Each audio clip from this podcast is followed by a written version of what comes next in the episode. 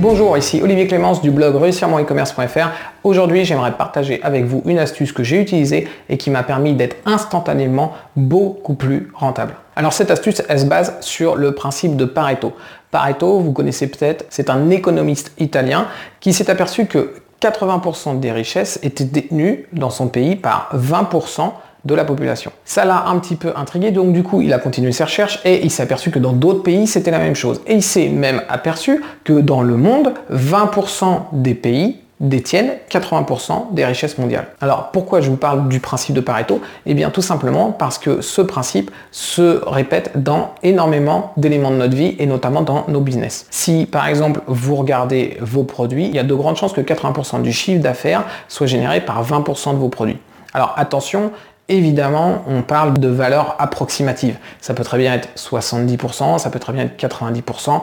C'est des fourchettes évidemment dont on parle. Mais l'idée c'est de se dire qu'il y a une grande majorité des résultats qui sont générés par une minorité des causes. Donc dans votre cas, il y a des chances que seulement 20% de vos produits génèrent la grande majorité de votre, de votre chiffre d'affaires. Et comment vous allez pouvoir utiliser ça et comment moi je l'ai utilisé pour améliorer mon business Eh bien, lorsque j'ai dû trouver une solution pour réduire drastiquement mon temps de travail, j'ai décidé d'appliquer le principe de Pareto sur mes clients. Alors, j'ai rien inventé parce que j'avais lu ça dans la semaine de 4 heures, c'est un livre dont je vous ai déjà parlé, écrit par Tim Ferriss où il explique que le principe de Pareto s'applique à nos clients. C'est-à-dire que 20% de nos clients génèrent 80% de nos revenus et que 20% de nos clients génèrent 80% de nos problèmes. Du coup, ce que j'ai fait, c'est que j'ai décidé d'enlever ces 20% de clients qui me généraient 80% de mes problèmes.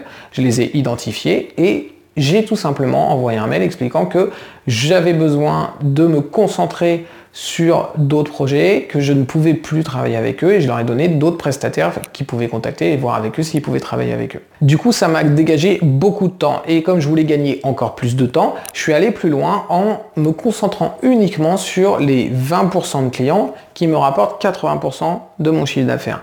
J'ai donc du coup enlevé tous les clients qui me restaient et j'ai gardé que 5 clients au final. Et après, j'ai cherché des clients qui ressemblaient à ce type de, de clients de manière à être extrêmement rentable. Et j'ai continué à appliquer ce principe en permanence sur à peu près tout mon, tout mon business. Au final, maintenant, je ne fais même plus de prestations de services parce que je me suis rendu compte que bah, même ces 20% de clients les plus rentables, et eh bien, finalement, n'étaient pas ce qui était le plus rentable pour moi par rapport à d'autres activités que j'ai pu rajouter du fait que je m'étais euh, libéré beaucoup de temps.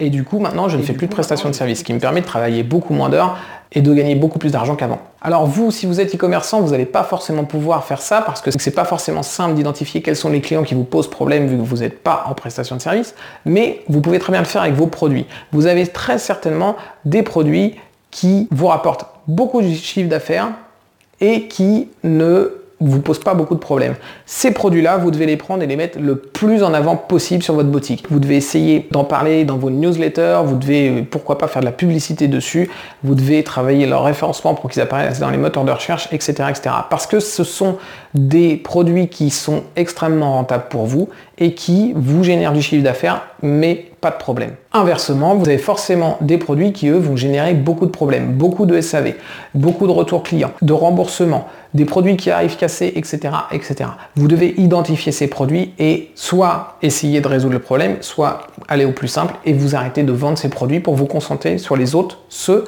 qui vous rapportent le plus de chiffre d'affaires. Du coup, en faisant ça, vous allez forcément dégager du temps et ce temps, vous allez pouvoir l'utiliser pour trouver d'autres produits qui sont comme ceux que vous avez identifiés et qui sont extrêmement rentables et continuer à éliminer ceux qui ne sont pas rentables. Et vous allez avoir une boutique qui va être beaucoup plus rentable. Voilà, merci d'avoir regardé cette vidéo. Je vous invite à vous abonner pour recevoir les prochaines vidéos.